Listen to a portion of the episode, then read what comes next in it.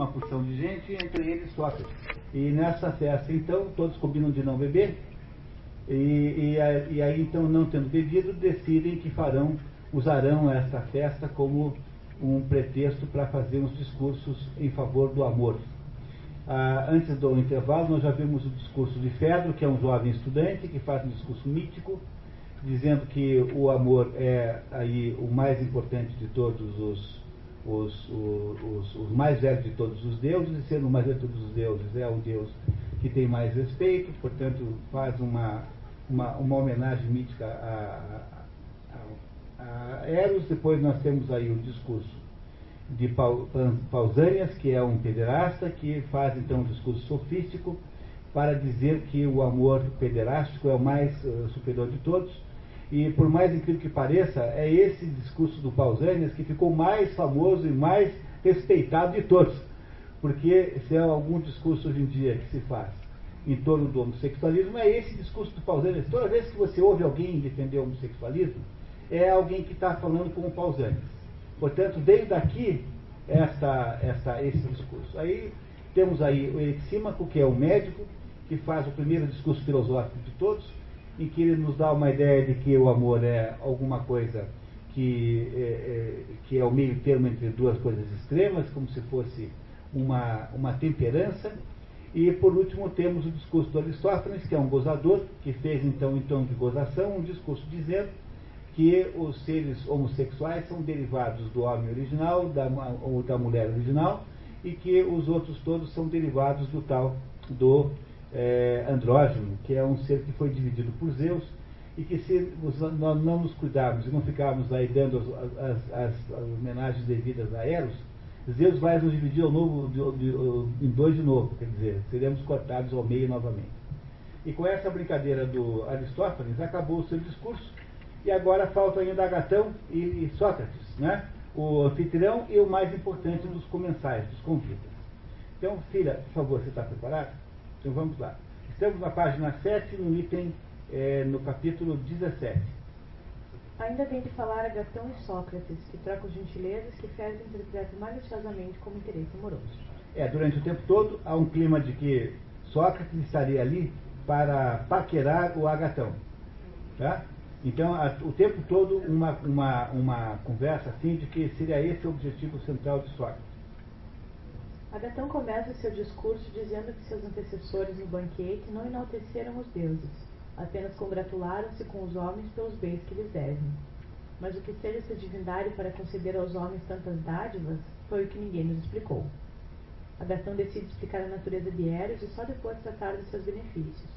Inicia dizendo que Eros é o melhor e mais belo dos deuses porque é o mais jovem, fugindo da velhice e que tem ódio, e que, ao contrário da opinião de Hesíodo e Parmênides, não poderia ser o mais velho de todos, pois se assim fosse, teria evitado todas as violências ocorridas entre os deuses. Agatão refere-se à castração de Urano, à guerra dos titãs e ao exílio desses últimos no Tártaro. Obrigados, na verdade, pela necessidade. É para quem não lembra da história da teogonia, primeiro nasce Gaia, que é a terra, e nasce Urano, que é o céu. O céu e a terra são os primeiros indivíduos, são os primeiros deuses. Urano e Gaia têm, têm, seis, têm sete filhos, uh, tem seis filhos, tem doze filhos, seis homens e seis mulheres. Doze, seis e seis. E aí a, a, a, mulher, a Gaia, que é a mãe terra, ela convence o seu filho mais novo, Cronos, que é o tempo, de matar o pai, que é Urano. Cronos mata o pai como? É, castrando-o. Não é que pode, não, não o mata, porque Urano não pode ser morto, Urano é eterno. Então Urano é, é castrado por Cronos, que é, e Cronos assume o poder, filho de Urano. E, e ele então, junto com Réa, com outra deusa, tem mais, seis, mais 12 filhos, seis homens e seis mulheres. O último desses, e todos os filhos que ele vai tendo, ele os vai comendo. Ele engole, o tempo engole tudo. Não é isso? O tempo engole tudo. Então, o Cronos engole todos os filhos. Quando chega no último filho, que é Zeus, a mãe de Zeus, a Réa, revoltada com o comportamento indesculpável do marido, que engole todos os filhos, resolve eh, dar para o marido, em vez de uma criança, uma pedra, fingindo que é o filho. Então, é, Cronos engole a pedra e Zeus então é, organiza uma rebelião contra, contra o pai, contra Cronos. Essa luta chama-se Guerra dos Titãs, porque Cronos e seus irmãos são todos titãs. E Zeus é, rebela-se contra eles, contra os tios, né, contra os tios e vence. E, e então é, Cronos é destronado para sempre. É, a quantidade de violência que ocorre nisso é incrível. Então está aqui dizendo o próximo, que é o Agatão, não é, não é isso? É, que é o, o, o, dono da casa, dizendo o seguinte, que não é impossível que, seja como é, é, Exildo diz, que, que, que Eros é o mais velho. Porque se ele tivesse lá, se fosse o mais velho, já estaria vivo quando aconteceu as violências. Ele jamais deixaria acontecer violência nenhuma, porque Eros é o Deus do amor. Como é que poderia o Deus do amor permitir que uma coisa dessa acontecesse? Portanto, Eros deve ser o mais novo e não o mais velho, diz Agatão. Tá? Vamos ver como é que ele continua raciocinando. Eros seria, ao contrário dos deuses violentos, delicado, e só nos lugares floridos e amorosos é que ele se detém e deixa-se ficar. É, também leva um certo tipo, uma certa aparência gay também esse comentário, né? Muito bem, tá. Por ser jovem, só procuraria a companhia de outros jovens. Tá vendo? Só a juventude seria amorosa, porque Eros seria jovem e só se interessaria por outros jovens. Agatão continua a descrever Eros, dizendo que tudo o que faz é sem constrangimento. Todos o servem de muito bom grado e, quando as partes se põem voluntariamente de acordo, as leis, rainhas da cidade, declaram que é justo. Por outro lado, não havendo nenhuma força maior que o amor, todos os prazeres se sujeitam a ele, fazendo-o participar em sumo grau da temperança na capacidade de dominar os prazeres e as paixões. Como Eros domina tudo, encoraja nem o próprio Ares ousa resistir. Ares é para os romanos Marte, Ares para os gregos, Marte para os romanos, Deus da guerra. Finalmente, Eros é também excelente em sabedoria, porque com um simples toque deixa poeta qualquer pessoa, ainda que até então estranho fosse aos musas. Ele é que não nos deixa ficar estranhos uns para os outros e infunde em todos o sentimento de solidariedade. Promove reuniões como esta, e nas festas, nos coros, nos sacrifícios, favorece a brandura e espelha a rudeza. Torna-nos reciprocamente benévolos e nos livra de toda malquerença alegria dos bons, admiração dos sábios, assombro dos deuses, invejado dos que não o possuem, dos que o não possuem, precioso para quantos dele participam, faltor do luxo, da delicadeza, das delícias, das graças, da paixão, do desejo, zeloso dos bons e desprezador dos maus. Nas canseiras, nos tremores, nos desejos, nas conversações, o melhor piloto e companheiro, sustentáculo e salvador excelente, glória dos deuses e dos homens, o melhor e mais belo diretor que todo homem deve seguir, fazendo coro solenemente com ele e repetindo o hino que ele próprio entoa para encantar a alma dos deuses e dos homens. Vale este discurso, Fedro, como referenda de minha parte ao Deus, misto de brinco e seriedade, o máximo que me foi possível concatenar. Dá para imaginar algum discurso mais poético, bonito do que esse? Então, aqui o, o, o, o, Aga, o, Aga, o Agaton, né? Que é, que é, que é um poeta, ele é um, um autor trágico, né? portanto poeta, naquela época toda, toda o teatro era feito em poesia, acabou de fazer um discurso poético maravilhosamente bem montado em torno do amor. Não, não que Sócrates não vá implicar com ele, vai, mas eh, que não deixa de ser uma abordagem poética do assunto muito notável, não deixa de ser. É isso que aconteceu agora, né? Os presentes, de fato, se entusiasmam com o discurso de Agatão. Vamos ver o que é aqui diz os presentes presentes rompem em aplausos estrondosos. Sócrates diz estar confirmando seus temores de que, após o discurso de Agatão, ver-se em apuros. De que jeito não ficar atrapalhado, eu ou quem quer que tivesse de usar da palavra depois de uma oração tão formosa e engalanada? Sócrates admite que não saberia elogiar tão bem como Agatão, mas propõe outra abordagem. Bom, primeira vez que Sócrates entra na conversa, né? Então ele fala assim, olha, depois dessa sua palestra, eu não sei o que eu vou fazer, porque fiquei sem ter o que falar. Foi tão notável a palestra do Agatão, né? Que ele vai dizer, não sei, então em vez de elogiar o, o, Eros, como todo mundo faz, eu vou fazer outra coisa. Eu vou falar de outra coisa a respeito de Eros. E Sócrates agora começa a conduzir a conversa. E percebam é, que, com que genialidade, né? Sócrates aqui é Platão, compreende, né? Platão, no fundo, né? Mas com que genialidade filosófica. Reparem, que interessante. Só então percebi quão ridículo tinha sido comprometer-me convosco a também fazer o elogio de Eros, apresentando-me como conhecedor de assuntos amatórios, quando a verdade é que em matéria de elogiar seja o que for, não entendo patavina. Na minha inocência, pensava que seria preciso dizer a verdade em tudo que se falasse do objeto elogiado. A verdade deveria ser fundamento próprio do discurso, para daí escolhermos o que houvesse de mais belo e apresentá-lo na melhor ordem possível. Essa definição de filosofia, filosofia é isso, tá? Ou seja, ele, independente do elogio, ele tem que dizer a verdade sobre aquele assunto. Então Sócrates está aqui reafirmando que é filósofo e que não é retórico, como os outros eram. Né? Então o primeiro discurso que é de Fé é um discurso mítico, o segundo discurso do Pausanias é um discurso sofístico, no segundo é uma tapeação, o terceiro que é de Erixímaco, é um discurso filosófico, mas já é um, mas é um discurso filosófico ainda precário. O quarto discurso de Aristóteles é um discurso cômico, né? e o quinto discurso de Agatão é um discurso poético. Esses são os discursos que antecederam a Sócrates. E agora ele fará o dele. Olha que incrível. Deixei-me inflar de orgulho ao pensamento que queria falar bem, visto conhecer a maneira certa de elogiar. Mas, ao que parece, não é esse o caminho verdadeiro, senão o inverso atribuir ao objeto quanto de belo e de grandioso se possa conceber, sem decidir, primeiro, se tal processo corresponde ou não à realidade dos fatos. Saindo tudo falso, não terá a mínima importância. Nada feito, por conseguinte. Não sei elogiar dessa maneira. Minhas forças não chegam para tanto. A única coisa que posso prometer, se estiver de acordo, é dizer a verdade como a entendo, não segundo a bitola de vossos discursos. Não desejo tornar-me ridículo. Autorizado pelo grupo, Sócrates pede licença para interrogar Agatão, antes de começar seu discurso. E aí começa o raciocínio filosófico de verdade, a partir de agora. Sócrates elogia Agatão por ter afirmado, no início, que seria melhor revelar o que é o amor para depois enumerar as suas obras. Isso é um elogio verdadeiro, né? não é demagogia com o dono da casa. Porque filosofia é isso, né? O, o, o Sócrates dizia sempre, isso é comprovado, dizia que filosofia é olhar e ver o que é é a definição mais simples de filosofia. Filosofia é olhar e ver o que é. Quer dizer, filosofia é ser capaz de descobrir o que a coisa é. É isso que ele está dizendo que tem que começar por aí. Então, elogia Agatão, porque Agatão tinha dito, ó oh, pessoal, vocês por enquanto disseram tudo que ele fez de bom, mas não disseram o que, que era o Eros. Agora ele vai dizer o que é Eros. Ele, Sócrates, vai dizer, concordando com Agatão, que sem dizer isso não adianta começar a fazer nada. Sócrates pergunta a Agatão se faz parte da natureza do amor ser amor de alguma coisa ou de alguém. Agatão concorda em que o amor é amor de alguma coisa. É, você ama alguma coisa. Ama alguém. Quer dizer, amor é verbo transitivo direto. Embora haja aquela velha poesia que diz que amor, verbo intransitivo. Mas é apenas uma maneira de falar.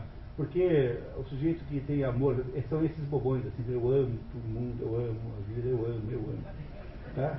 Então, esses bobões assim, tá, tá certo. Mas amor, em princípio, é amor de alguma coisa. Você tem que ter um objeto direto com o amor. Então, o que só está perguntando para o Agatão se ele acha que amor é um verbo transitivo direto ou não é. Se quem ama, ama alguma coisa. Sócrates também pergunta ao jovem dramaturgo se o amor deseja ou não deseja aquilo que ele ama. Agatão disse sim, e Sócrates confirma que isso deve ser necessariamente assim, e que logo só se deseja o que não se tem e que ninguém deseja o que não carece. Então, então Sócrates acabou de obrigar o, gatão, o Agatão a responder que, primeiro, que só se de, amor é desejo de alguma coisa. Alguma coisa que você não tem, porque se você já tem, você não é desejo. Portanto, para que possa existir amor, é preciso que ele seja de alguma coisa, seja um desejo de alguma coisa, e essa coisa você não deve ter. Se você já tem, por que, é que você é desejo? Se você já tem. Parece. Ele está fazendo uma conversa que se chama, na linguagem, digamos assim, no apelido que deram a isso, é um diálogo maêutico. Como Sócrates era filho de uma parteira, é, maêutico significa parir em nove. É, em grego, significa que o Sócrates teria aprendido com a mãe dele que é um método filosófico socrático é obrigar o fulano, o interlocutor, a responder perguntas, ao, de modo que ele vai descobrindo as respostas sozinho. o método maêutico, que é o método de Sócrates, é o método em que ele não diz nada, mas vai fazendo perguntas tais que o interlocutor é obrigado a concluir certo. Isso significa, na prática, que o método filosófico permita que você discuta qualquer assunto com qualquer pessoa, mesmo um assunto que você não entende nada. Porque, pelo método de conversar sobre aquele assunto, você vai descobrindo, vai fazendo a descoberta sozinho. É isso que ele está fazendo com Agatão. Faz com todo mundo.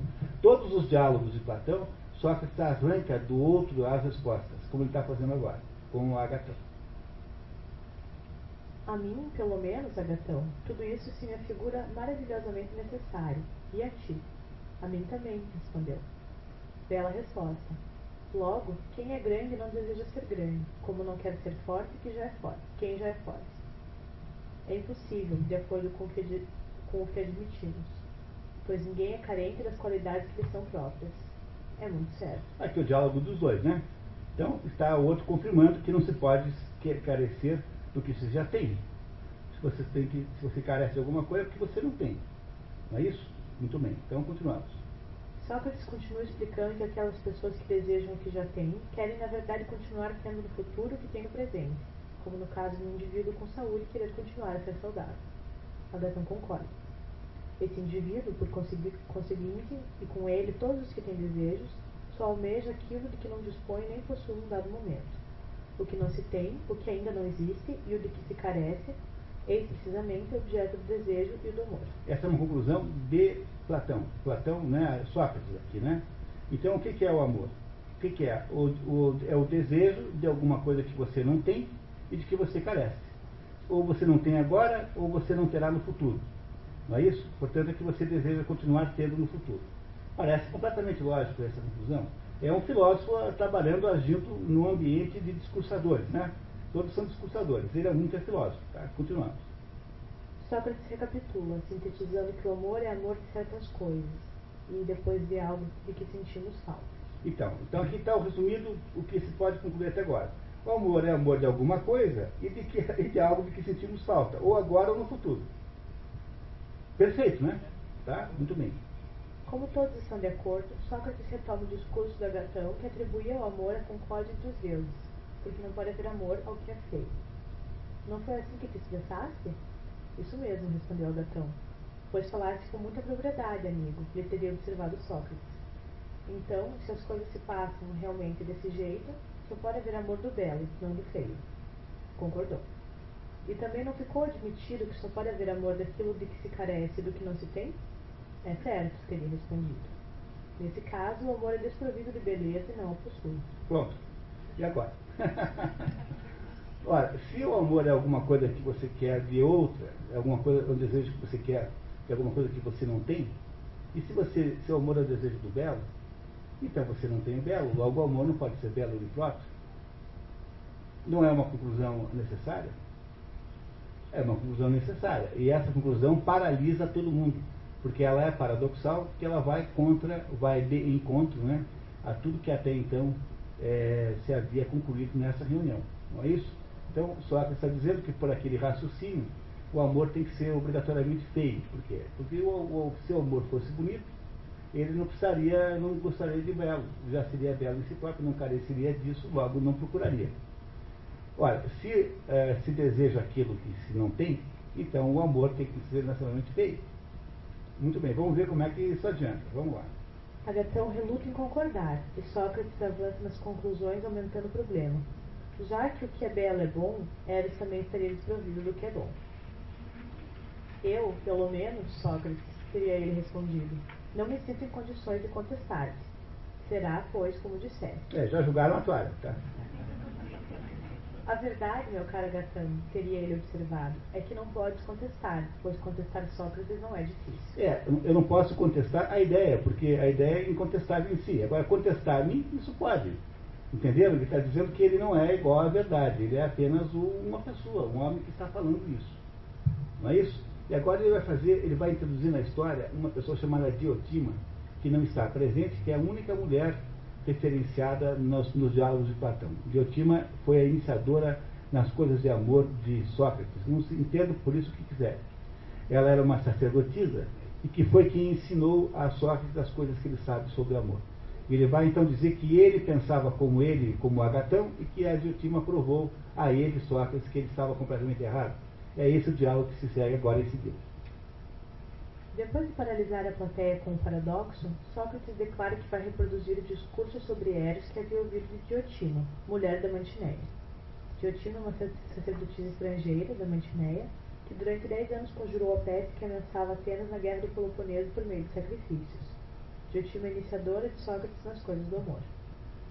Sócrates começa o relato afirmando que ele próprio havia defendido a mesma posição de Agatão, a de que Eros é um deus poderoso e amante das coisas belas, mas Diotima provou que ele estava errado. Ela contestou minha proposição ponto por ponto, como fiz nesse momento com a dele, para mostrar que, de acordo com meu próprio argumento, ele não podia ser nem belo nem bom. Nesta altura lhe falei: Como assim, Diotima? Nesse caso, Eros é feio e mau? E ela: Não blasfemes. Pensas, porventura, que o que não é belo terá de ser necessariamente feio? Sem dúvida. E quem não for sábio será ignorante? Não percebeste que há algo intermediário entre a sabedoria e a ignorância? Que poderá ser? A opinião verdadeira de alguma coisa, sem que se possa justificá-la. Como bem sabes, continuou, nem é conhecimento, pois como poderá haver conhecimento de que não se pode demonstrar, nem ignorância, isso não poder ser ignorância o que o atinge, de algum modo, o real. A opinião, a opinião verdadeira é qualquer coisa desse tipo, entre a compreensão e a ignorância. Ora, então o que ela está dizendo para ele é que Eros pode não ser necessariamente belo ou feio, mas ser alguma coisa no meio, do mesmo modo que entre a, o conhecimento e a ignorância também é um ponto médio. Olha, quem é que, é, quem é que está nesse ponto médio? Vocês logo podem adivinhar. Tem? O filósofo. O filósofo é esse que está no ponto médio. Né? Então, aí ele entra aqui com o conceito de ponto médio. Mas não é um ponto médio naquele sentido de aristotélico, de, de de ponto médio entre duas virtudes, uma virtude e um defeito extremo. É ponto médio aqui no sentido de ser alguma coisa que está andando de uma porta de um ponto para outro. Tá? Aquilo que em grego chama-se metaxi. Metaxi é a palavra grega para isso aqui, não está no texto, mas é metaxi. Vamos ver como é que a Diotima explica para Sócrates melhor essa ideia. Diotima insiste em que Eros pode não ser feio ou mal.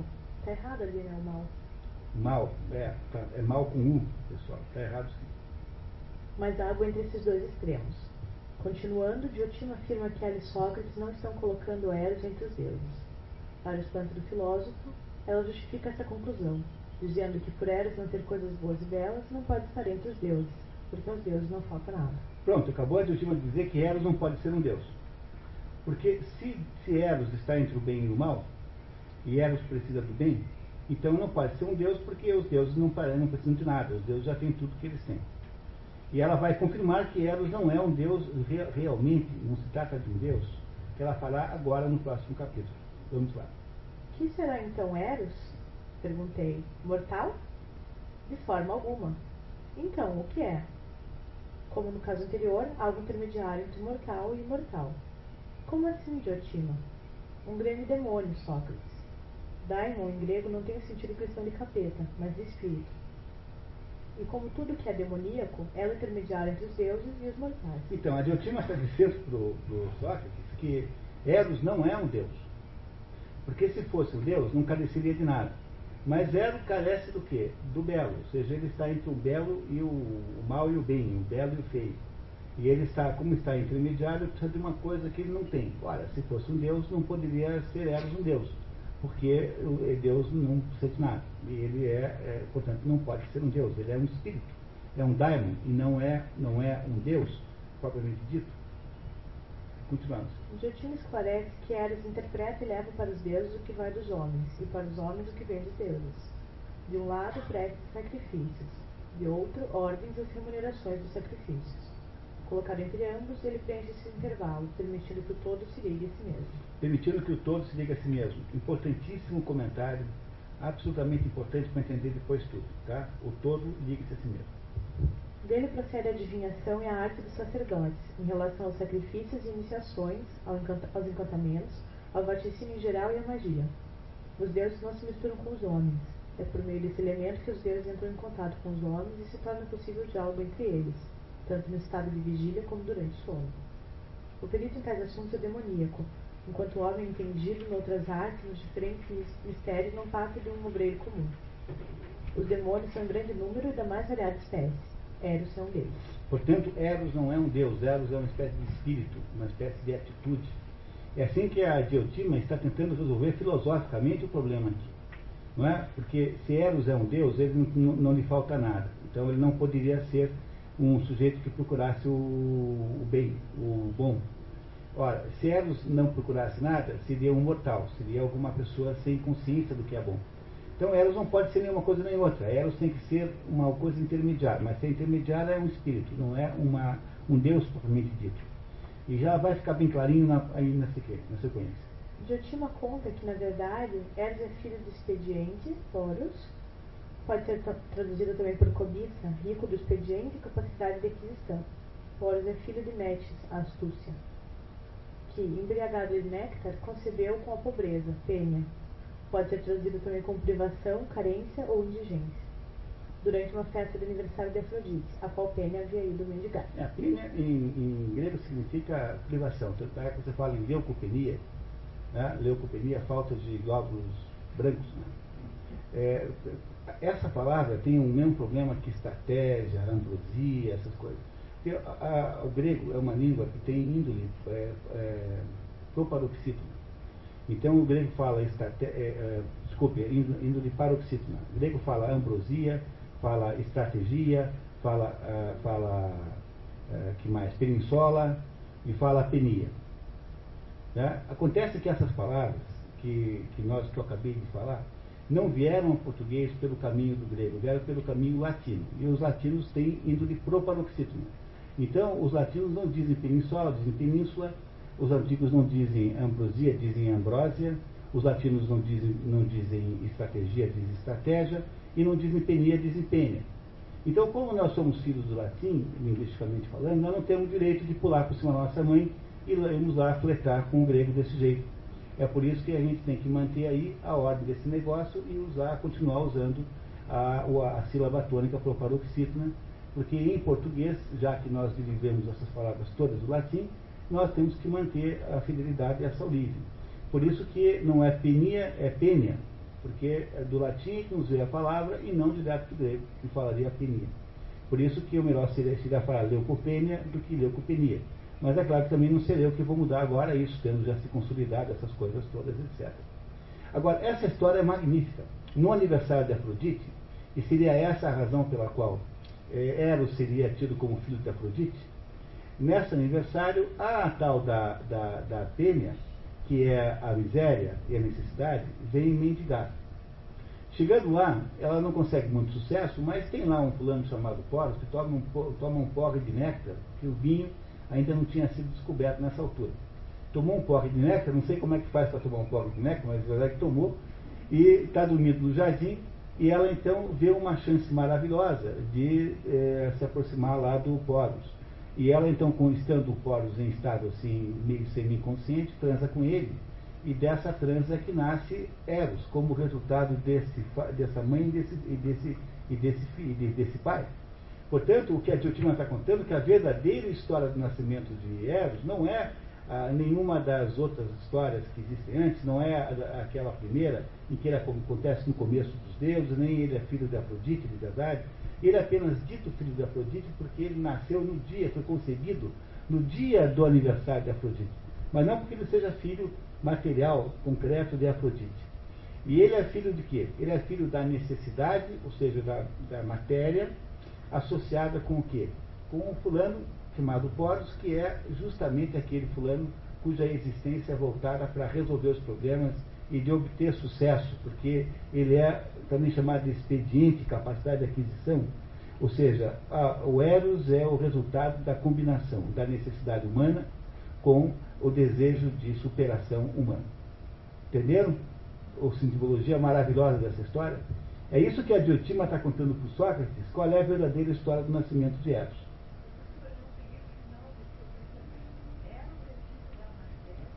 da matéria e da, e da, e da, tendência à superação humana, que é o poros. Porque o poros é a sublimação humana, é a superação humana. Porque o poros é, é o que? Ele é filho da malícia. Né? Filho da malícia. O que é filho da malícia?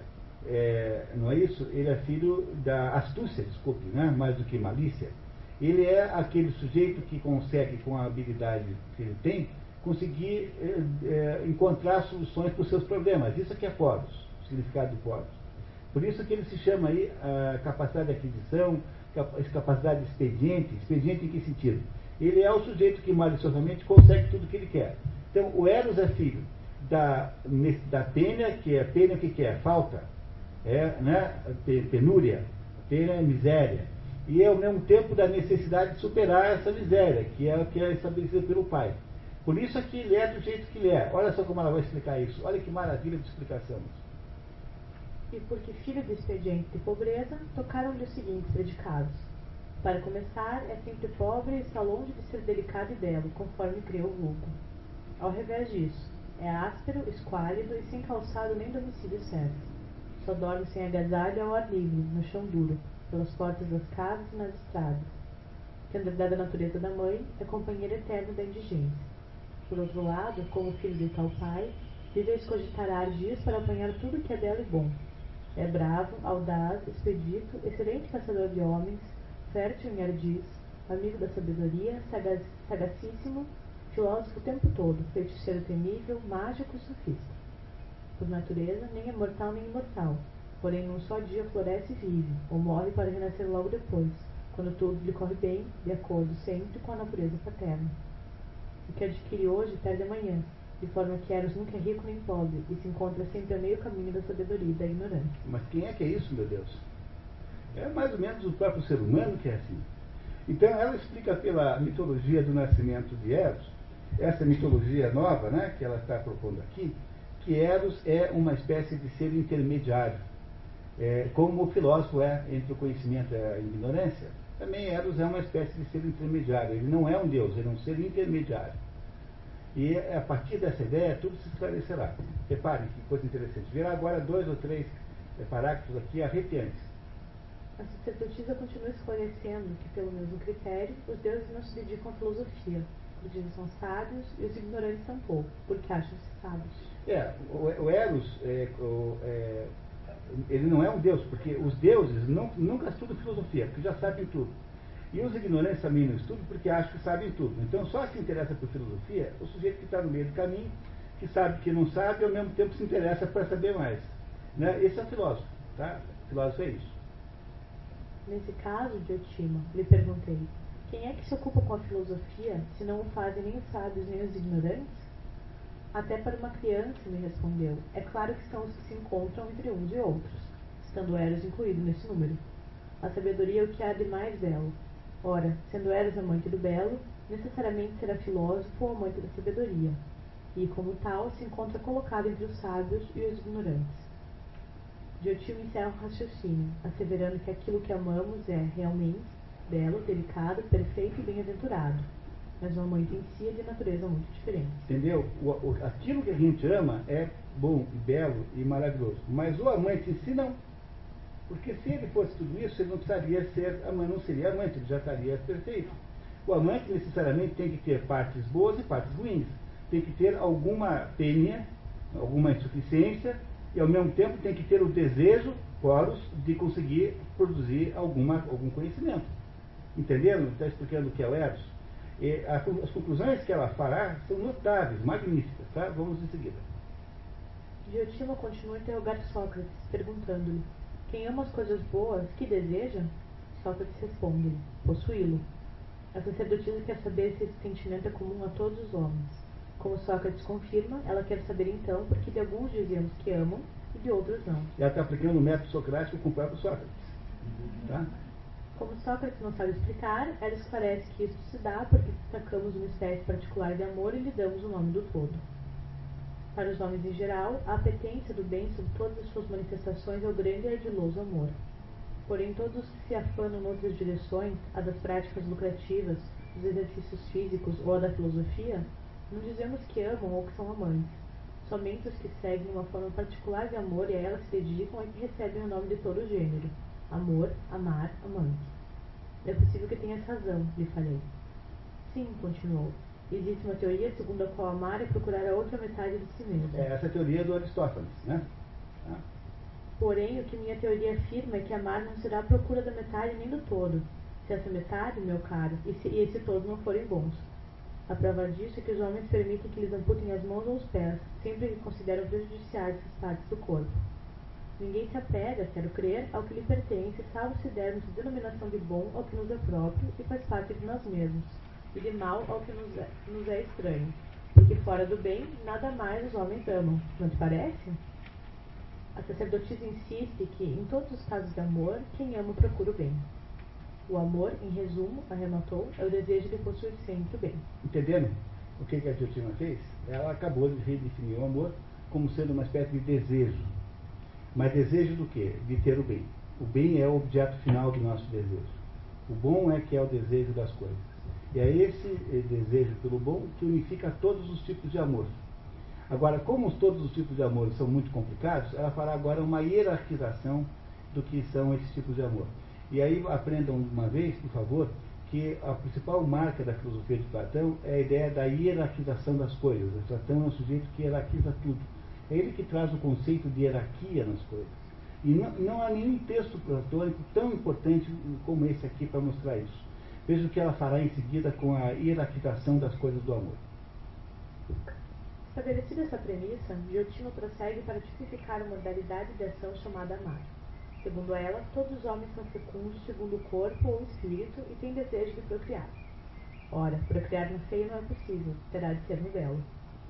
A união do homem e da mulher é geração, obra divina, participando assim da imortalidade do ser mortal pela concepção e pela geração.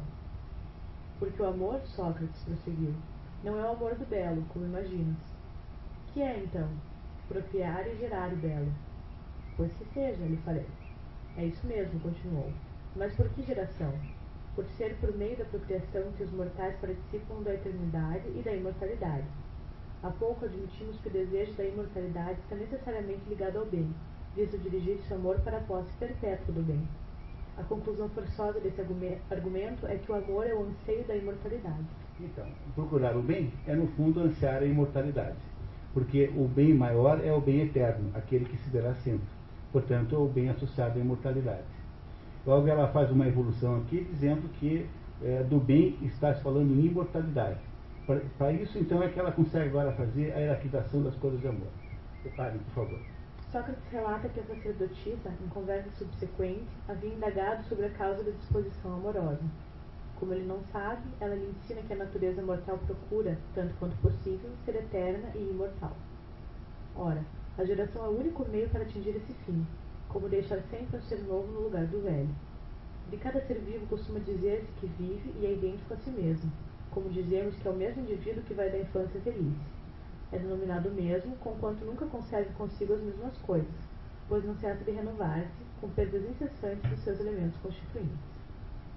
Não te admires, portanto, de que todos os seres se mostrem tão apegados a seus rebentos, pois é só com vistas da imortalidade que lhes é inerente tamanho zelo e tanto amor. Aos seus filhos. É? O amor das pessoas aos filhos vem dessa, desse pai. Diotima aprofunda o raciocínio. Estou certo de que só pela imortalidade do mérito e pela fama gloriosa que todos fazem o que fazem, e com tanto maior empenho quanto mais nobres forem, pois não há quem não ame a imortalidade. E agora, nas duas próximas páginas, virá uh, o ápice, o clímax desse diálogo, em que a Diotima descreverá de fato o que é o amor. Agora entenderemos tudo.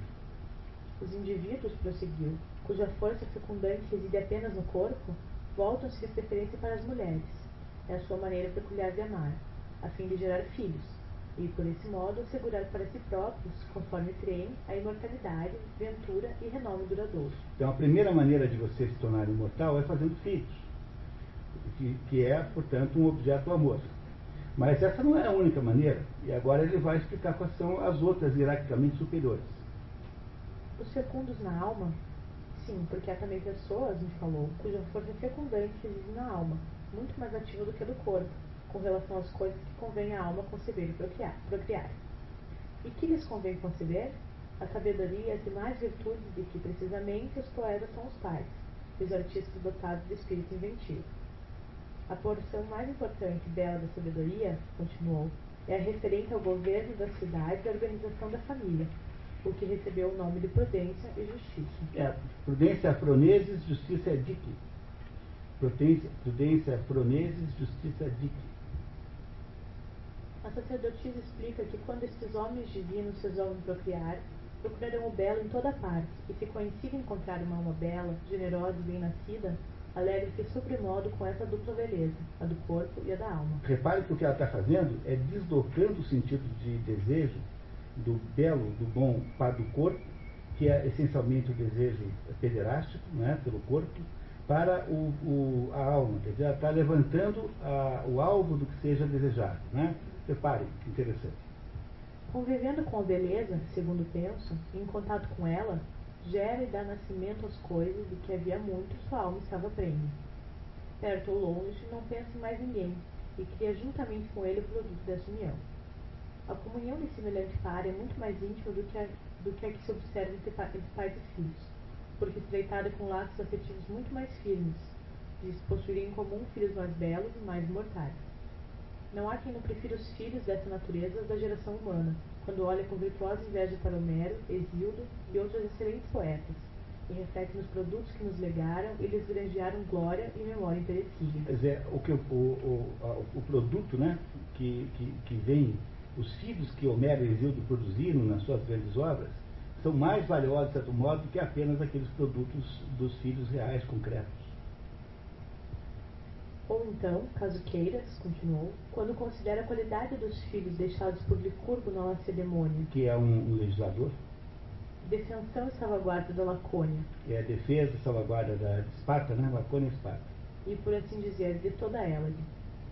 Entre vós outros, também, Solão é venerado por haver concedido vossas leis, assim como entre os helenos e entre os bárbaros outros, mais por toda parte é, entre os bárbaros outros mais, por toda parte produziram um sem número de obras excelentes e geraram de mil modos a virtude. É a voz porque agora está falando com os atenienses, né? Solon é um legislador ateniense. Estava falando antes dos espartanos, agora está falando dos atenienses. Isso é Diotima, que é estrangeira, falando com Sócrates, dizendo para ela que uh, as realizações humanas são muito maiores do que os próprios filhos. Por causa de tais filhos já foram instituídos muitos templos em seu louvor, o que jamais fizeram por seus pais da geração carnal. Diotima diz a Sócrates que ele poderia ser iniciado até aquela altura dos mistérios do amor, mas não sabe se ele tem capacidade de ser iniciado do, no último degrau, o da contemplação a que tendem todos os anteriores. Ela continua. E aqui vem toda a definição central do que é o amor na visão de Platão. Quem quiser percorrer nessas questões o verdadeiro caminho, deve começar desde a infância a procurar belos corpos. De início, se dispuser de um dia seguro, amará apenas, amará apenas um corpo, ocasião propícia de gerar belos discursos. Então, o primeiro amor que se concreta é o amor de uma outra pessoa. Você se namora por um corpo de uma outra pessoa. De seguida, compreenderá que a beleza de um determinado corpo é irmã da beleza de outro qualquer, e que, se ele tiver de empenhar-se em pós da ideia do belo, fora o cúmulo da insensatez, deixar de perceber que todos os corpos belos. Não, deixar de perceber que a beleza de todos os corpos é uma só. Aí quando você olha com um pouco mais de calma, percebe que a beleza dos corpos é toda uma só. E que, portanto, não é mais você ficar apenas com o corpo. Não quer dizer que você deve ficar com todos ao mesmo tempo, não é essa a ideia. Quer dizer apenas que você deve subir um grau superior de, da noção de beleza, que ele vai contar o que é. Alcançado esse ponto, tornar-se-á apaixonado de todos os corpos belos e relaxará, por outro lado, a violência do amor de um único corpo, que passará a desprezar por haver reconhecido a sua insignificância. Aí, nesse ponto, você descobre que o corpo em si é belo, mas ele não é em si suficiente para produzir uh, um objetivo amoroso e que a gente deve deixar o corpo físico para lá que é exatamente o contrário do que todos esses pederastas aí anteriores estavam querendo dizer, tá? Muito bem. Pois não.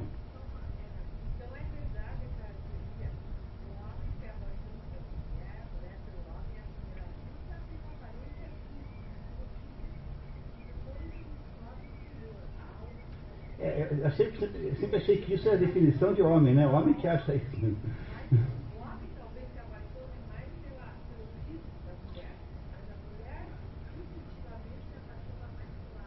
É um pouco, é, mas as mulheres modernas fizeram, fazem a mesma coisa, né? É assim, eu sempre achei pessoalmente que os homens erotizavam, afetizavam o afeto, que os homens afetizavam o erótico e as mulheres erotizavam o afeto.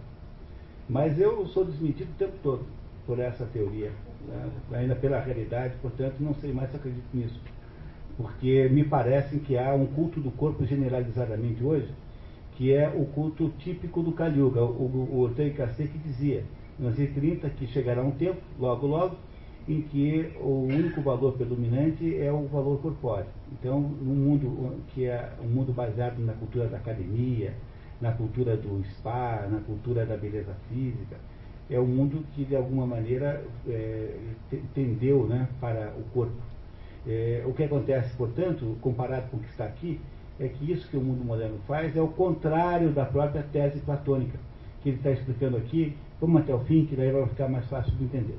Quer dizer, começou com um corpo, né? não é isso que Platão disse? De um corpo belo passou-se a vários corpos belos. Como você percebe que os corpos belos são todos a mesma coisa, você os abandona automaticamente. E aí passa para a alma, tá? É isso que ele está dizendo, tá? Vamos ver o que ele diz a alma. Daí por diante, terá, que achar, terá de achar que a beleza da alma é muito mais preciosa do que a do corpo, de forma que uma alma de dotes excepcionais, até mesmo um corpo carecente de vício, é quanto lhe basta para amá-la e dela cuidar, e gerar belos discursos, cultivando, de preferência, os temas que contribuem para a formação dos jovens. Passando daí para a contemplação da beleza dos costumes e das leis, compreenderá que a beleza é uma só em todos os casos, para concluir, afinal, pelo nenhum valor da beleza corpórea. Peraí, pessoal, entenderam o que ele está dizendo? O que ele está fazendo aqui é nada mais nada menos do que definindo que seja o amor platônico. Você nunca ouviu falar em amor platônico? Então, o amor platônico está sendo definido nesse parágrafo aqui. Ele está dizendo assim, começa com o amor físico, começa com o corpo. Com o corpo você percebe que todos os corpos bonitos, corpos bonitos, são, são o mesmo amor, são a mesma beleza. Então você abandona isso e passa para a alma.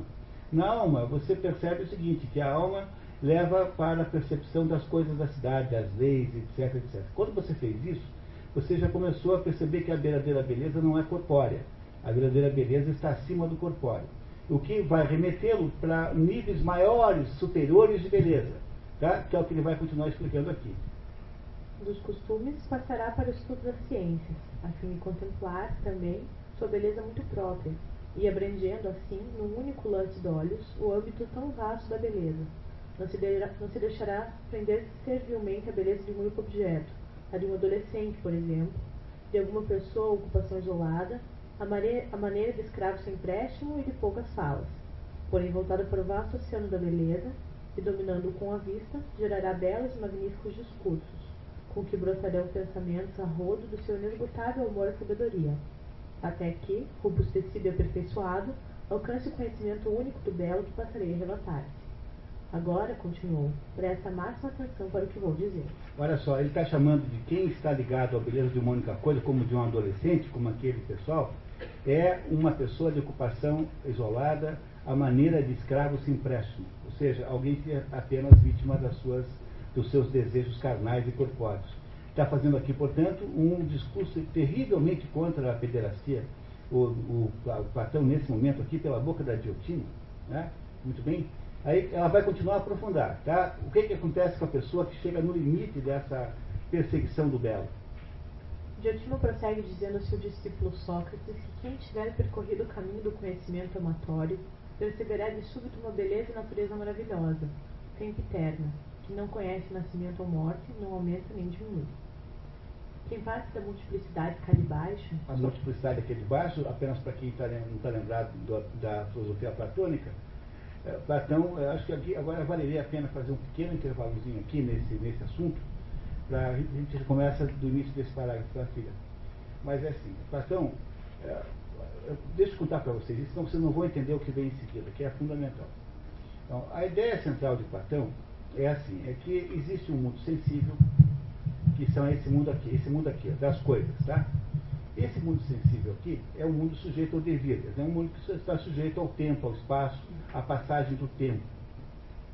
Como esse mundo está sujeito à passagem do tempo, ele é imprevisível, na verdade, na verdade, eu nunca posso dizer nada sobre ele, porque o fato de que eh, as coisas são como são, não me garante que elas continuarão sendo como serão. Por exemplo, o fato de que a chuva cai do jeito que cai, o fato de que as crianças nascem do modo que nascem, o fato de que a grama cresce do modo que, que ela cresce, é apenas, eu posso imaginar que é provável que continue assim, mas garantia mesmo eu não tenho. Por quê? Porque se o, tudo que existe está sujeito à ação do tempo e à ação, à ação do devir, portanto, que garantia eu, que como eu posso afirmar que as coisas continuarão se repetindo daqui para frente? É por essa razão que tanto Aristóteles quanto depois, muito tempo depois, Félix Reveson e modernamente Rupert Sheldrake acham que não há leis na natureza. Que a natureza não é alguma coisa que tenha leis. A natureza tem uma espécie de hábito. A natureza só tem hábitos. Leis mesmo não tem. Porque eu não posso garantir de modo nenhum que tudo que aconteceu até hoje continuará acontecendo do meu modo. Em nome do que, é que eu vou garantir isso? Eu não posso garantir nunca isso, eu posso ter uma boa expectativa de que vai ser assim. Mas como é que eu posso garantir? Não posso. Porque se eu não conheço o futuro, como é que eu posso garantir que as, os fenômenos naturais continuarão sendo do jeito que são? Ora, se eu não posso garantir que os fenômenos da natureza serão é, é, constantes, eu não posso estabelecer nenhuma lei para a natureza. A natureza, portanto, rigorosamente falando, não tem lei nenhuma. Ela tem apenas expectativas fortes, probabilidades grandes, mas lei mesmo não tem. Por quê? Porque a natureza está submetida a um processo que não acabou ainda, e quem é que pode garantir que durante esse processo aqui para frente as coisas não serão diferentes? Me parece a vocês de bom senso isso? Existe, portanto, na natureza, nesse mundo sensível, uma irrealidade, uma, uma, um irracionalismo total. Não é possível, por exemplo, eu estabelecer equações matemáticas prendendo determinados processos físicos, químicos, biofísicos, que for, em equações. Porque como eu posso garantir que aqueles processos continuarão acontecendo daquele jeito? Não posso. Há um biólogo moderno, que eu sempre mando todo mundo ler, chamado Rupert Sheldrake, que é o autor da melhor das teorias sobre isso, que é a teoria da ressonância mórfica, que diz. É o quê? Campos mórficos, é a ressonância mórfica, ou campos mórficos. Rupert Sheldrake, que é um biólogo genial, que diz, um biólogo inglês vivo, que diz que as coisas são como são porque o passado as fez ser como são, mas que pode haver alguma modificação de modo que as coisas podem ser diferentes, até mesmo nos fenômenos não vivos, dos fenômenos físicos do mundo não vivo.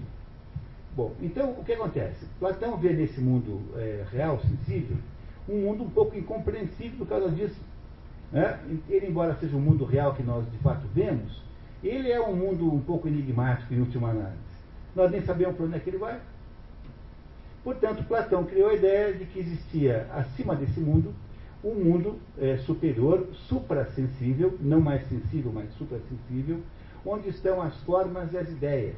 Ou seja, aquilo que está aqui embaixo, no nosso mundo, é apenas um reflexo mais ou menos imperfeito daquilo que está perfeitamente determinado nesse mundo é, aí, digamos, suprassensível, das formas e, dos, e das ideias. É mais ou menos assim. Os cachorros que existem nesse mundo são todos diferentes e todos, nenhum deles é o verdadeiro cachorro. Nem mesmo o seu é. Embora você ache que o seu é o único verdadeiro cachorro que existe, não é assim também. Dizer, os cachorros que vocês têm em casa são tentativas mais ou menos bem-sucedidas, ou mais ou menos mal-sucedidas, de reproduzir um cachorro ideal que não existe nesse mundo sensível, mas existe no mundo supersensível. Então, o que a filosofia platônica nos diz é que só o que é verdadeiramente real é o que está nesse mundo supersensível, e nesse mundo de baixo aqui nós só temos pálidas imagens desse mundo de cima. E a história platônica que explica isso melhor é o tal do mito da caverna, que é o mito que narra justamente essa, é, esse engano, esse auto-engano que faz o sujeito aqui embaixo, achando que o que ele está vendo é o real, quando na verdade ele está vendo apenas são sombras do real. O real está aqui nesse mundo suprassensível. Ok? Então, até agora compreendendo isso? Parece claro? Durante toda a história da humanidade, achou-se que isso era assim, que essa era a ideia de Platão. E de fato, se você for ler Platão, ele sempre diz isso para você. Só que aparece o Giovanni Reale, esse homem aqui, diz assim: não, mas isso não é possível. Porque assim nós não entendemos Platão. Portanto, deve haver na filosofia platônica um conjunto de leis não escritas, tá? um conjunto de regras e de lições não escritas, que ele só deve ter contado para os iniciados e não colocou nos seus diálogos, porque convenhamos, né? Esse aqui é uma, essa história que nós estamos lendo, qualquer pessoa lê. Não é uma história feita para filósofos. Compreende, né? Que não é, né? Vocês reparam que é uma história feita para uma pessoa normal. Quer dizer, dentro das, dos ensinamentos secretos da academia platônica, deve ter havido uma segunda navegação. A primeira navegação é essa, de que o que existe de verdade não é o que está aqui no mundo sensível, ó, não é isso aqui, tá? É isso que está no mundo das ideias e das formas, que está aqui. Há um terceiro mundo acima desse, que é a segunda navegação, porque a primeira é desse primeiro mundo, e esse terceiro mundo é onde estão os princípios fundamentais das coisas. Ou seja, aquelas coisas que possibilitam a existência das formas e das ideias, que por sua vez possibilitam a, ideia, a, existência das coisas sensíveis aqui embaixo. E esse, essa segunda navegação, que seria desse primeiro mundo, é o mundo dos princípios fundamentais metafísicos verdadeiramente, a partir do qual, dos quais tudo poderia ser possível. Pois essa é a tese desse livro. É uma tese brilhantíssima e é perfeita. Você lê o livro e concorda com ele sem nenhuma possibilidade de divergência. Porque aí, quando você começa a olhar para isso, você começa a entender é, o Platão com muito mais clareza. Ora, o que é que isso significa na prática? Significa que o, o, o Platão nunca escreveu, porque isso ele contava apenas para os, para os iniciados, é, que existem leis que são leis eternas, que são as leis divinas, que são as leis que estão acima desse grupo intermediário, esse grupo que antes era o máximo e agora é apenas o intermediário de ideias e de formas. E essas leis são leis absolutas e metafísicas. Pois, por incrível que pareça, o, a pessoa no, que escreveu o livro mais próximo de compreender que leis são essas é o Mário Ferreira dos Santos, que escreveu um livro chamado A Sabedoria das Leis Eternas, que é muito próximo das leis fundamentais do Platão. O livro Sabedoria das Leis Eternas, de Mário Ferreira dos Santos, transcreve um conjunto de leis sobre como funciona o mundo, que, são, que estão muito próximas dessas próprias leis platônicas, que nunca estão, nunca estão explícitas em Platão, mas estão sempre indiretamente implícitas em Platão. Então, aí então, com isso, vocês ah, ah, estão entendendo agora que a filosofia de Platão estabelece que há três níveis de realidade. Há a realidade sensível, o mundo sensível, esse aqui, ó, ó, esse que a gente pode bater, tocar, esse concreto aqui que pesa, que é tocável e tal. Esse mundo, na verdade, é apenas um mundo imperfeito, é um mundo de irracional, do qual eu posso entender um pouquinho. Esse é um mundo objeto da ciência, mas é um mundo precário. Eu não sei nada, não sei como é que ele vai ser daqui para frente. É um mundo extremamente precário, extremamente eh, incerto. Acima desse mundo há o mundo das ideias e das formas, que é um mundo em que, por exemplo, existe o cachorro ideal, existe a bondade ideal, existe a música ideal, existe a, a, cor branca ideal, existe o pôr do sol ideal, existe o planeta ideal, existe o ar ideal e assim por diante. Mas esse mundo aí não pode existir por si próprio. Ele deve estar subordinado a algumas leis que são genéricas e que são realmente metafísicas. Portanto, Giovanni Reale então faz esse próximo passo, mostrando que há um mundo superior a tudo isso, que é o mundo dos princípios eternos, onde existe a eternidade. Então, há um mundo de eternidade bem no alto de tudo isso, que é o mundo de Deus, e abaixo de tudo isso existe o mundo da circunstância, da temporalidade, onde essas coisas físicas existem. E entre esses dois mundos existe um mundo intermediário chamado mundo das formas. Essa é a filosofia platônica de verdade.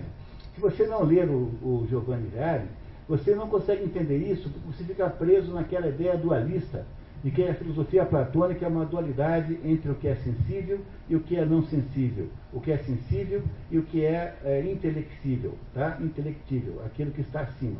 Mas na verdade a filosofia platônica tem mais um degrau.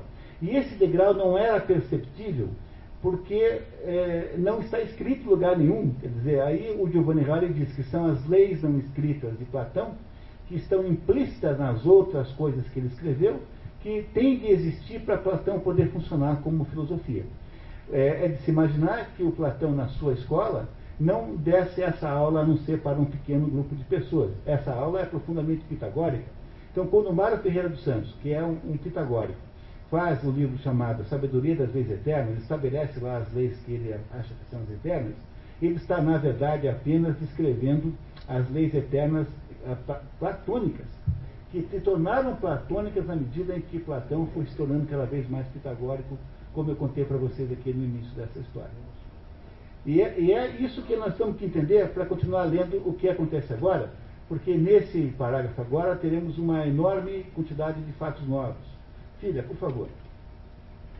Ah, quem parte da multiplicidade cá de baixo? O que, que é a multiplicidade cá de baixo? É o mundo sensível onde tem milhares de cachorros. Olha, Curitiba tem 400 mil cachorros, parece. Tá? 400 mil cachorros em Curitiba. Toda essa multiplicidade de cachorros aqui em Curitiba corresponde a um cachorro ideal no mundo das formas, que é um só. Tá? Um cachorro ideal que é um só. Mas o cachorro, para poder existir, está subordinado a leis Não é? Por exemplo, a lei da unidade, que está lá no Mário Ferreira dos Santos. Tudo que existe, existe unitariamente, que é, por sua vez, um conjunto de leis que estabelecem estruturas da realidade que estão acima. Tá? Então está falando do quê? de baixo para cima, tá? De baixo para cima. Acompanhe, por favor. Quem parte da multiplicidade cá de baixo, sob a orientação firme do amor dos jovens, e começa a perceber aquela beleza, é certeza encontrar-se perto da meta ambicionada. Só assim deve alguém entrar ou ser levado pelo caminho do amor, partindo das belezas particulares para subir até aquela outra beleza. Do mundo sensível para o mundo supersensível, para o mundo das ideias, para o mundo da eternidade. Compreenderam o que ele quer fazer? Ele quer trazer o sujeito do mundo sensível, onde está o belo corpo, para níveis cada vez mais abstratos de beleza, até chegar na única beleza real, que é a beleza eterna. E servindo-se das primeiras como de degraus. De um belo corpo passará para dois, de dois para todos os corpos belos, e depois dos corpos belos para as belas ações, das belas ações para os belos conhecimentos, até que dos belos conhecimentos alcance, finalmente, aquele conhecimento que outra coisa não é, senão o próprio conhecimento do belo, para terminar por contemplar o belo em si mesmo. É, se você quiser usar uma metáfora cristã, para encontrar Deus. É, Platão, para virar, Platão virar cristão, demora cinco segundos. Você tem que dizer assim, onde é que estão essas ideias? Na mente de Deus. Pronto, acabou. Platão virou a base do cristianismo inteiro, inteiro, inteiro é platônica. O Platão e o cristianismo é igual se você fizer essa ligação de cinco palavras. As ideias estão na mente de Deus. Pronto, acabou. Entenderam o que ele quer dizer? Tá? Continuamos. Que ideia faríamos, continuou, de ventura de quem se levasse até essa visão do belo em si mesmo, simples, puro e sem mistura, e contemplasse não a beleza maculada pela carne, por cores e mil outras futilidades perecíveis, porém a beleza divina em si mesmo, sob sua forma inconfundível? Entendendo o que a Diotima está falando? Em vez de ficar aí fazendo, transando lá com o menino, entendeu? Vê se você compreende que o que é belo, a procura do belo é uma coisa muito superior a isso. Dizer, pode até começar por aí, eventualmente, com esse desejo, mas esse desejo tem que ser transformado como num degrau, tem que ser de degrau em degrau, subindo, subindo, até chegar a uma espécie de belo que não é, não é, não é, não é é, é apreensível com a mão, mas é o belo contemplativo absoluto, isso é amor platônico. É isso que foi designado durante toda a história do amor platônico. É o amor que está acima da uh, carnalidade, está acima da. Uh, é claro que hoje em dia você fala amor platônico para falar de amizade, né? por exemplo, tem uma mulher, né? que é uma amizade no sentido não sexual, mas no fundo o conceito de amor platônico é maior do que esse. Quer dizer, a ideia de que o amor platônico é o amor das coisas que não são é, materializáveis, porque são as coisas que estão acima de toda a possibilidade de materialização. Que é isso que ele está dizendo aqui, né? Continuamos, por favor. Considerarias, prosseguiu, banal a vida de quem olhasse nessa direção e contemplasse a beleza com um órgão apropriado, o espírito, e se pusesse em comunicação com ela? Não compreendes, acrescentou, que é somente nesses estados, quando contempla o belo com o órgão que o deixa visível, que ele fica em condições de gerar, porém não simulacros da virtude, porque seu olhar não fossem simulacros, mas a própria realidade? Simulacros são o quê? São as falsificações, né? Quer dizer, simulacros da virtude são o quê? Os belos rapazes aqui embaixo. É, mas, no fundo, aquilo que não é simulacro, aquilo que é verdadeiro. Sócrates termina o relato das lições que havia recebido de Diotima. Mas vamos botar elas, tá? Vamos terminar agora, porque aqui, então, como essa é uma peça é, ficcional muito bem feita. Agora chega o Alcibiades. O Alcibiades é um sujeito apaixonado por Sócrates. É um general romano que, quando tinha 17 anos, 20 anos, foi salvo por Sócrates numa batalha, no cerco de Potideia. Depois, mais tarde, ele também salva Sócrates. E que, e que depois traiu Atenas. Foi um sujeito complicado, complicado. E esse Alcibiades aqui aparece em vários diálogos de Platão, incluindo dois Alcibiades o maior ou menor, dois, dois, dois, dois é, é, como se diz, diálogos em homenagem ao Alcibiades. E chega ao Alcibiades completamente bêbado numa festa. Tá? Então vamos ver o que acontece. Enquanto todos felicitam Sócrates, chega um grupo em grande algazarra, como de um bando de épios. Ouve-se a voz de Alcibiades, embriagado e coroado com uma grinalda espessa de era e violetas. Precisa ler Acho que não, já acabei de dizer. Diz o recém-chegado. Salve, amigos! exclamou. Aceitais a companhia de quem já viveu além da conta, ou teremos de voltar daqui mesmo, limitando-nos a coroar Agatão, que é justamente o que viemos fazer? Agatão havia vencido o festival de teatro dos jesuítas. Alcibiades senta-se entre Agatão e Sócrates. Ao perceber o filósofo ali, acusa-o de ter arranjado meio de ficar junto do rapaz mais belo de toda a companhia. Sócrates pede ajuda a Agatão para controlar o ciúme de Alcibiades. Tenho tanto medo de seu gênio arrebatado como de seu amor. Alcibiades apoia parte das fitas da cabeça de Agatão e coroa Sócrates. É, todo, todo insinuações homossexuais de Sócrates, mas vocês verão como elas não são verdadeiras, tá? Preste atenção no que vai acontecer. Alcibiades autolege-se presidente da mesa e ordena que todos se embriaguem, menos Sócrates, que, segundo ele, beberá quanto quisermos, sem chegar nunca a embriagar-se. Recusa-se a falar do amor e decide fazer um discurso em homenagem ao filósofo. Alcibiades começa seu elogio dizendo que Sócrates se parece com esses silenos, Silenos são sátiros envelhecidos, gênios da natureza mista de homem e bode, portadores de órgãos viris sempre eredos e proporções sobre-humanas. Alcibiades quer dizer que Sócrates é lascivo. Expostos nas oficinas dos escultores, que o artista representa por uma gaita ou uma flauta, e que, ao serem destampados, deixam ver no bojo várias estátuas de divindade. E com o sátiro Márcias, é um sileno que teria inventado a flauta de dois tubos numa disputa com Apolo, teria sido cruelmente esfolado pelo deus. Compara Sócrates com um grande flautista, autor de composições que são as únicas que comovem os órgãos por serem divinas, e mostram quem necessita de Deus e de iniciação. Só diferes dele pelo fato de alcançares esse mesmo efeito sem recorrer a instrumentos, apenas com palavras acompanhadas de música. Enquanto a mim, senhores, se não fosse o medo de parecer que sou bêbado de todo, vos relataria subjuramentos e impressões que seus discursos me causam e de que ainda me ressinto. Ao ouvi-lo, bate-me o coração mais depressa do que o dos coribantes, arrancando-me seus discursos lágrimas vivas. Coribantes são sacerdotes que dançam, tanto histericamente, é, num determinado é, ritual lá na Grécia. Na Trácia, na Frígia, perdão, na Frígia, coribantes são sacerdotes que dançam histericamente, gritam histericamente. Ah, não sei. Uma, não, a região em torno das ilhas gregas. Não é nas ilhas, não. Algum lugar na Turquia, por ali, ali, por aí mais ou menos. Observe que com muitas outras pessoas acontece a mesma coisa.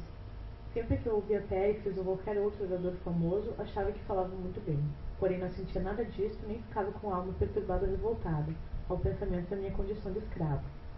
E tantas vezes tenho sido abalado por esse Márcio, que chego a considerar impossível continuar a viver como faço. É, na gandaia, né? Entenderam?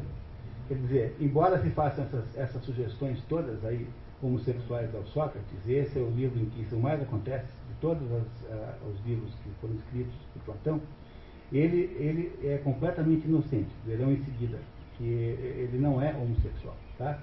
Vamos continuar.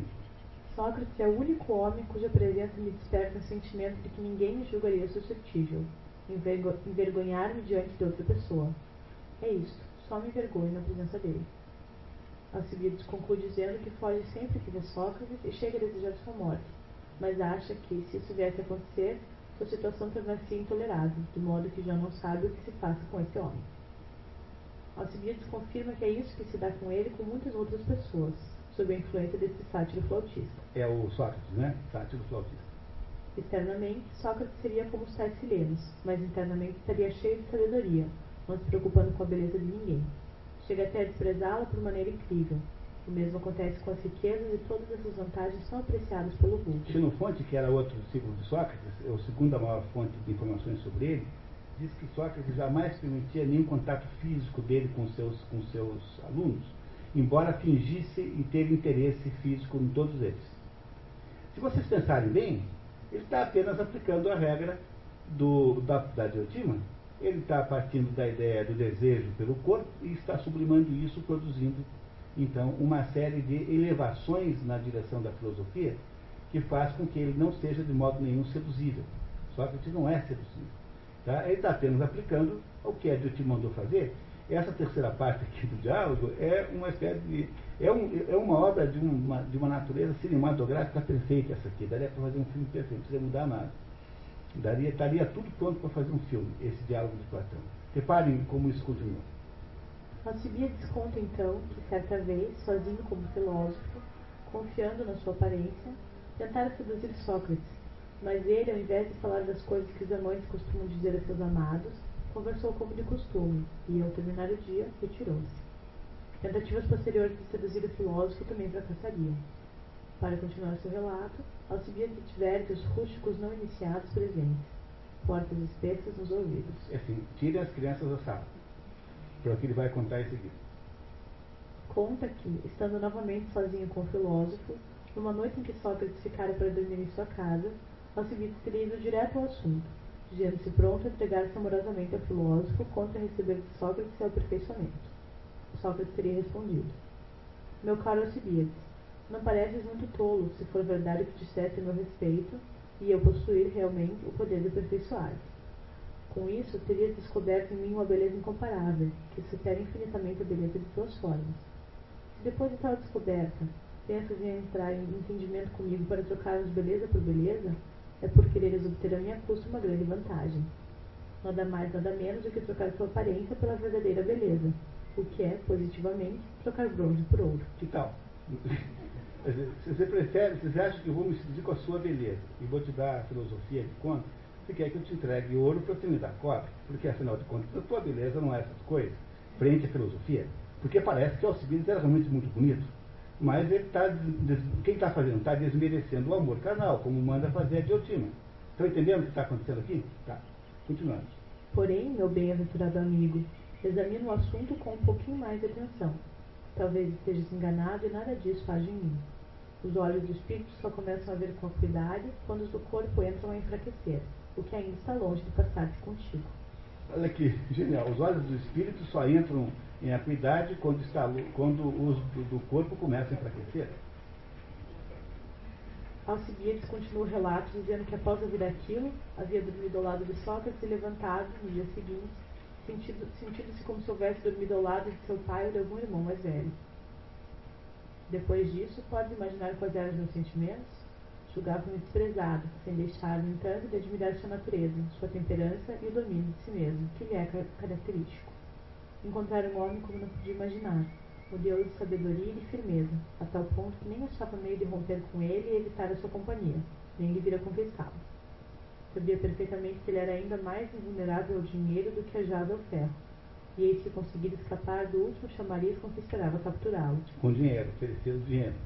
Ajax ao ferro. Ajax é o Ajax Telamone, filho de Telamone, que é um daqueles dois Ajax da guerra de Troia, que teria sido, eh, o Hércules havia encontrado com ele, o Hércules, e havia coberto o, com aquela pele do leão de Nemé, que o Hércules usava, que era uma pele que dava invulnerabilidade, e esse Ajax, então, tendo vestido a pele do leão de Nemé de Hércules, havia se tornado invulnerável a ferro, quer dizer, a espada, a lança, etc., exceto em três ou quatro pontos que não foram cobertos, que é as axilas, os pés, o tornozelo, onde não deu para cobrir, ele era vulnerável. Por isso que ele diz que esse Ajax aqui é invulnerável ao ferro. Quer dizer, é, é, Sócrates é tão invulnerável à, à, à, chantagem econômica quanto Ajax é ao ferro, é completamente vulnerável. É isso que está sendo dito aqui. Fiquei desorientado, porém tão preso a este homem como um escravo, sem poder fugir do seu círculo de influência. Continua narrando os acontecimentos da Batalha de Potideia. Cercoteniente a cidade de Potideia, rebelada ante Atenas no ano 429, um ano antes do início da Guerra do Peloponeso. Quando em resistência à fome, ninguém podia medir-se com ele, Sócrates. Ademais, nunca ninguém viu Sócrates embriagado. Num dia de muito frio, todos agasalhados, Sócrates fora visto passeando descalço sobre o gelo, com mais desembaraço do que os outros, com todos os sapatos. Os soldados observavam de soslaio, convencidos de que ele fazia aquilo para humilhá-los. Ainda na mesma expedição, relata Alcibiades, tendo-lhe ocorrido um pensamento, de pé, como se achava, se pôs a meditar desde manhãzinha, e como não conseguisse resolvê-lo, continuou na mesma posição, sem arredar pé dali. E continuou naquela posição até o raiar da aurora do dia seguinte, quando o sol vinha surgindo. É, a tal da catatonia tá? Ele era capaz de fazer isso o tempo todo. Alcibiades também conta o episódio em que Sócrates lhe havia salvado a vida. Ferido como me achava, não quis abandonar-me e me levou com minhas armas para um lugar seguro. Durante a retirada de Délio, batalha de Atenas contra Tebas em 424, durante a Guerra do Peloponeso, Sócrates marchava a pé, com todo o equipamento de Euclita, é o nome grego para soldados de infantaria pesada. Que leva uma infantaria, um, um material pesadíssimo, lanças, espadas, enfim, marchava a pé e com maior desenvoltura. Acompanhado de Laquete. Trata-se do Laquete que em Platão dedica um diálogo sobre a coragem. Alcibiades o descreve. Observava calmamente à direita e à esquerda amigos e inimigos, deixando a todos manifesto, até de longe, que se alguém atacasse esse homem, ele saberia defender. Por isso mesmo, retirou-se sem ser molestado, ele e seu acompanhante. Que é o Laquete. Raramente são atacados nas retiradas os soldados com semelhante disposição. O inimigo só persegue os que fogem debandado. Tudo isso, senhores, admiro Sócrates. Entremei censuras no seu elogio e vos contei os passos em que ele me ofendeu. Porém, não foi a mim somente que ele tratou dessa maneira. A mesma coisa fez com Carmes, filho de Glauco, com Eutidemo, o filho de Díocles, e com muitos outros que ele enganou, fingindo-se amante, para revelar-se, por fim, simples amigo. Então, parando aqui um minutinho. Esse Carmes fez um diálogo sobre a temperança, tem um diálogo de Sócrates, de Platão, chamado Carmes sobre a temperança, e esse Eutidemo sobre o disputador. São dois também amigos de Sócrates homenageados. Veja, fingindo-se amante para revelar-se, por fim, simples amigo. Esse é o Sócrates. Portanto, há uma absoluta mitologia sobre a tal da história de ser homossexual. Não era de modo nenhum. Ele era um sublimador do desejo do corpo alheio é, para transformar aquilo em filosofia pura. Tá? A tia Betão é que me dirige nesse momento. Não te iludas com ele. Homem, aprende conosco e não queira ser como todo provérbio, que só ficou esperto a custo de pancada. Está dizendo que se o Agatão tem alguma pretensão sexual com Sócrates, pode desistir, porque ele não é seduzível. Sócrates toma a palavra e diz divertidamente que estava com a impressão de que Alcibiades não havia bebido, pois havia ocupado, ocultado muito bem o objetivo principal de seu discurso, semear a desunião entre ele e Agatão. Alcibiades e Agatão disputam lugar para serem elogiados por Sócrates. Porque quem senta do lado direito é que está na sequência do elogio, né? Por isso que vinham os dois sentados lá direito. Chega mais um grupo de beberrões que foram entrando sem nenhuma cerimônia e se acomodaram nos leitos. A algazarra tornou-se geral e, na maior desordem, viram-se todos forçados a beber em profusão. Os convívios acabam caindo de bêbados ou se retirando, mas ao amanhecer ainda conversam Sócrates, Aristófanes e Agatão, bebendo por uma grande taça que circulava da esquerda para a direita. Dos demais temas discutidos, declarou Aristodemo não recordar-se muito bem, não só por não haver assistido ao começo da conversa, como por estar meio dormindo. Mas, em resumo, disse, Sócrates os levara a reconhecer que é da competência do mesmo homem escrever comédias e tragédias, e que o poeta trágico de verdade também será poeta cômico. Algum tanto constrangidos, os dois assentiram nessa conclusão, sem acompanhar muito de perto a exposição do outro, por estarem cabeceando de sono. O primeiro a dormir foi Aristófanes, e, já dia bem claro, Agatão. Sócrates, então, depois de acomodá-los, ter-se levantado e ido embora, acompanhando-o, como de praxe, Aristodemo. Chegado ao liceu, tomou banho e, como de costume, passou lá o dia inteiro nas ocupações habituais, só à tarde indo para casa a fim de descansar. E acabou o diálogo, o banquete. Então, gostaram da história? Não é monumental essa história?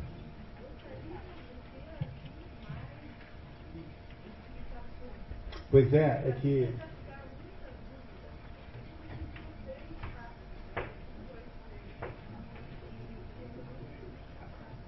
É, infelizmente, pois é, infelizmente é muito assunto, né? Eu reconheço que é muito assunto para pouco tempo, mas eu queria é, conversar com vocês um pouquinho sobre essa história, porque essa é uma história magnificamente bem construída, se vocês repararam bem, ela é de uma capacidade de dramaturgia terrível, ela é um diálogo, né? Um diálogo é uma forma próxima de um teatro. Né? Quer dizer, o que mais parece modernamente com, com um diálogo é uma peça teatral em que as personagens estão ali conversando. É, é claro que o diálogo aí é, chama-se assim porque é uma, é uma modalidade de discurso filosófico, é um tipo de discurso filosófico, e esse diálogo que está aí é um diálogo chamado, cognominado de do amor. Todo diálogo de Platão refere-se a alguma coisa. Então, esse aqui chama-se banquete ou o amor. Quer dizer, é o diálogo que discute que seja amor. E vocês viram aí, viram aí que começa é uma reunião na casa do Agatão, que está comemorando sua vitória no Festival de Teatro. há cinco discursos que antecedem os de Sócrates. O primeiro é o discurso do Fedro, que deu a ideia, que é um discurso mítico. O segundo é o discurso do, do Pausanidas, que é um, um, homossexual e que faz uma defesa sofística da própria ideia da pederastia, como sendo a melhor de todas as formas, a mais avançada das formas de amor. Aí, em seguida, há um médico, Elixima, que faz um belo discurso, dizendo que as coisas estão sempre separadas por opostos e que, portanto, assim como a medicina, a música, o amor é aquele que produz uma associação entre esses opostos. Ali, depois desse, nós temos aí o comediante Aristófanes, que faz um discurso divertidíssimo, explicando a origem, eh, de que há três tipos de origem, e conforme a sua origem você será homo ou heterossexual, e que, portanto, ah, nós devemos torcer muito para Zeus não nos dividir de novo, para não ficar bem pior a nossa situação, não é isso? E, por último, o Agatão, que faz um discurso poético, como ele é um grande poeta, né? ele é um grande poeta, reconhecidamente pelo, por todo mundo, ele é um grande poeta, que faz um discurso poético dizendo que Deus, que, que, que o amor é aquilo que torna tudo possível, aquilo que traz a concórdia, porque todo mundo quer o que é belo, o que é, o que é amor é, é, é, é o belo, é a mesma coisa. Só que eles tomam da palavra e a primeira coisa que faz é elogiar Agatão por não ter, por ter decidido antes de tudo definir o que é o amor. Então, isso é filosofia. E em seguida ele discorda de Agatão, porque ele deixa claro que se o amor, o amor não pode ser aquilo que ele está dizendo, porque a gente só deseja aquilo que a gente não tem, e se, e se a gente deseja aquilo que a gente não tem, desejar o belo significa que nós não temos o belo. Portanto, nesse caso, não haveria em, em Eros, o Eros seria feio e não seria bom. Né? Para um grego, o feio, o, o, o, bom, o, bom, o bom, o belo e o justo são a mesma coisa. Nunca esquecer isso, tá? Para um belo, para um grego, o belo, o bom e o justo são a mesma coisa. Isso é uma coisa natural. Uma, criança pequena sempre acha que o seu pai e a sua mãe são as pessoas mais bonitas que existem. E acham isso com toda sinceridade, porque eles, eles fazem essa ligação espontaneamente. Para uma criança pequena, o bom e o belo é a mesma coisa. Quer dizer, o bom, o belo, o justo é, são sinônimos, essencialmente sinônimos. Por isso que as crianças pequenas acham que o pai e a mãe, mesmo quando é o Ronaldinho e a Maria de Conceição Tavares, eh, são as pessoas mais lindas que existem. Né? Mesmo nesses casos dramáticos. Né? Muito bem. Tá? É que eu estava pensando só em seres humanos. Tá? Estava considerando apenas a possibilidade de seres humanos. Né? Muito bem. E, e aí, e aí o, né? E aí, o, o, que acontece com Sócrates? Então, ele explica que o amor não pode ser aquilo que Agatão diz que é, porque, porque aquilo que Agatão diz que é é profundamente contraditório. Ele falou assim: olha, eu, falo, eu como você, eu achava a mesma coisa que você. Aí eu fui falar com a Diotima. A Diotima é uma sacerdotisa que me fez a iniciação em coisas de amor. E a Diotima me contou que, eh, quando eu disse a ela isso, ela fez os seguintes argumentos, me disse os seguintes argumentos. E explicou para mim que o Eros, é, na verdade, não pode ser nem bom nem mal, tem de ser necessariamente intermediário, porque ele não é, de fato, um Deus. Que Eros é, na verdade, uma espécie de demônio, demônio no sentido grego da palavra, que é o sentido de daimon, né? o sentido de daimon. E daimon é um espírito, é uma espécie de entidade espiritual, e que esse daimon e tem de estar necessariamente entre duas coisas. Ele é como o filósofo. O filósofo é aquele sujeito que está entre a ignorância e o conhecimento. Ele não pode ser nenhuma coisa nem outra.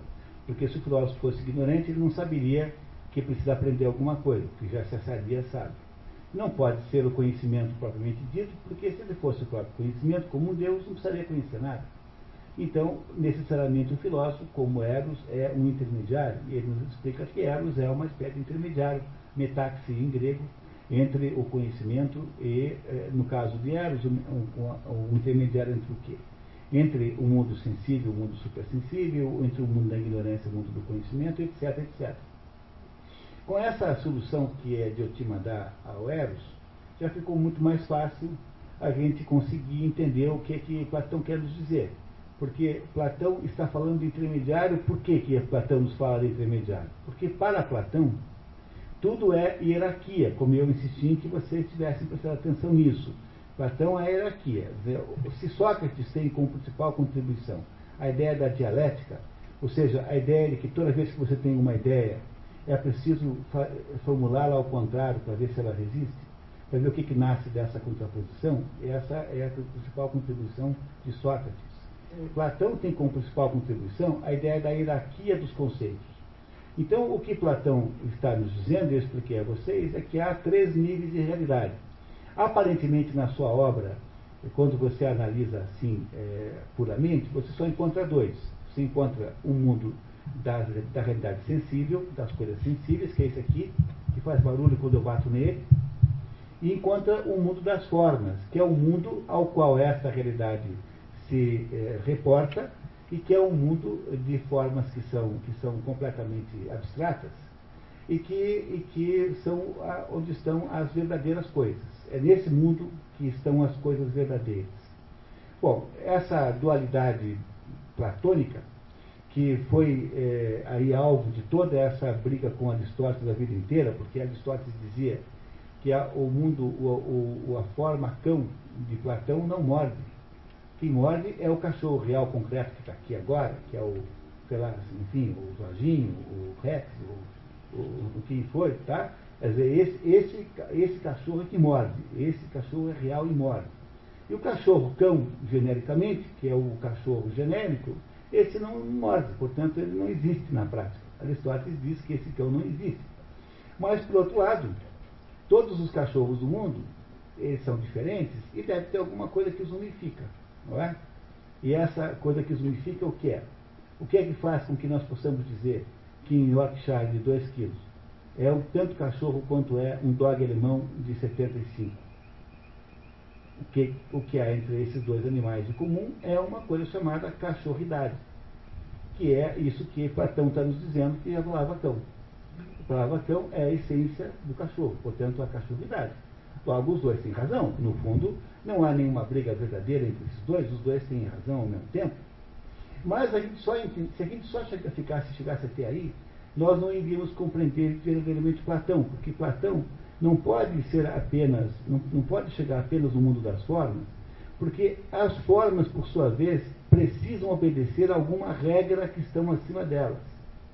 E é essa, esse outro degrau de raciocínio que o Giovanni Reale chama de segunda navegação, que é e que não está em Platão explícito, mas está nas leis não escritas de Platão, ou seja, naquelas, naquelas regras, naquele, naquelas aulas que Platão deve ter dado para os seus alunos, esotéricos, ou seja, esotericamente, aquelas aulas que não podiam ser abertas ao público, em que Platão demonstrava-se ser profundamente pitagórico como de fato era, Platão, foi se tornando cada vez mais pitagórico. E nessas regras básicas que eu disse a vocês, que vocês podem encontrar no livro do Mário Ferreira dos Santos, A Sabedoria das Leis Eternas, que é um livro feito por um brasileiro, o maior filósofo das Américas, de todos os tempos.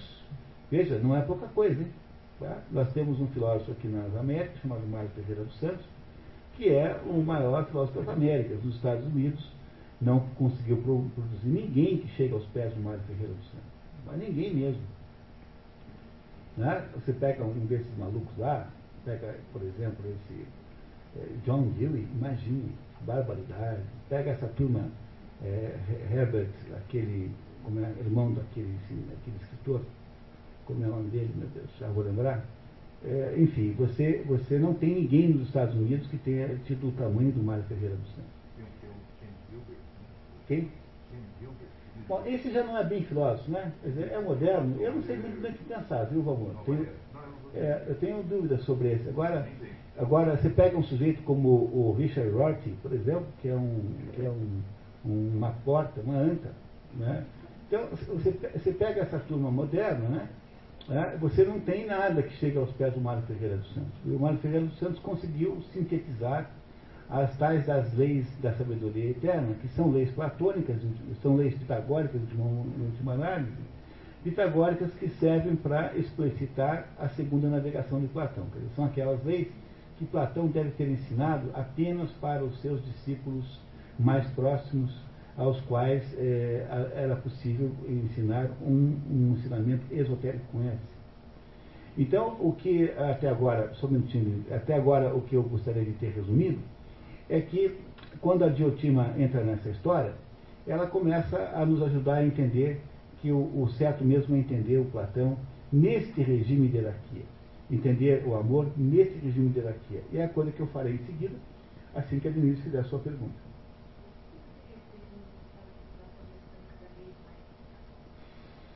É porque o Pitágoras achava que os números eles eram, eram é, símbolos de, de leis, de regras, é, que, que são a estrutura da realidade. Não é isso? Tá? Então, para Platão, o número 1 um não é apenas o número 1, um, quer dizer, o que fica entre o número 0 e o número 2. Para Platão, o número 1 um tem, um, tem um conteúdo simbólico. E esse conteúdo simbólico é o conteúdo da unidade. O que é a unidade? A unidade é a ideia de que tudo aquilo que existe, a unidade é equivalente à existência. Tudo que existe vem na unidade.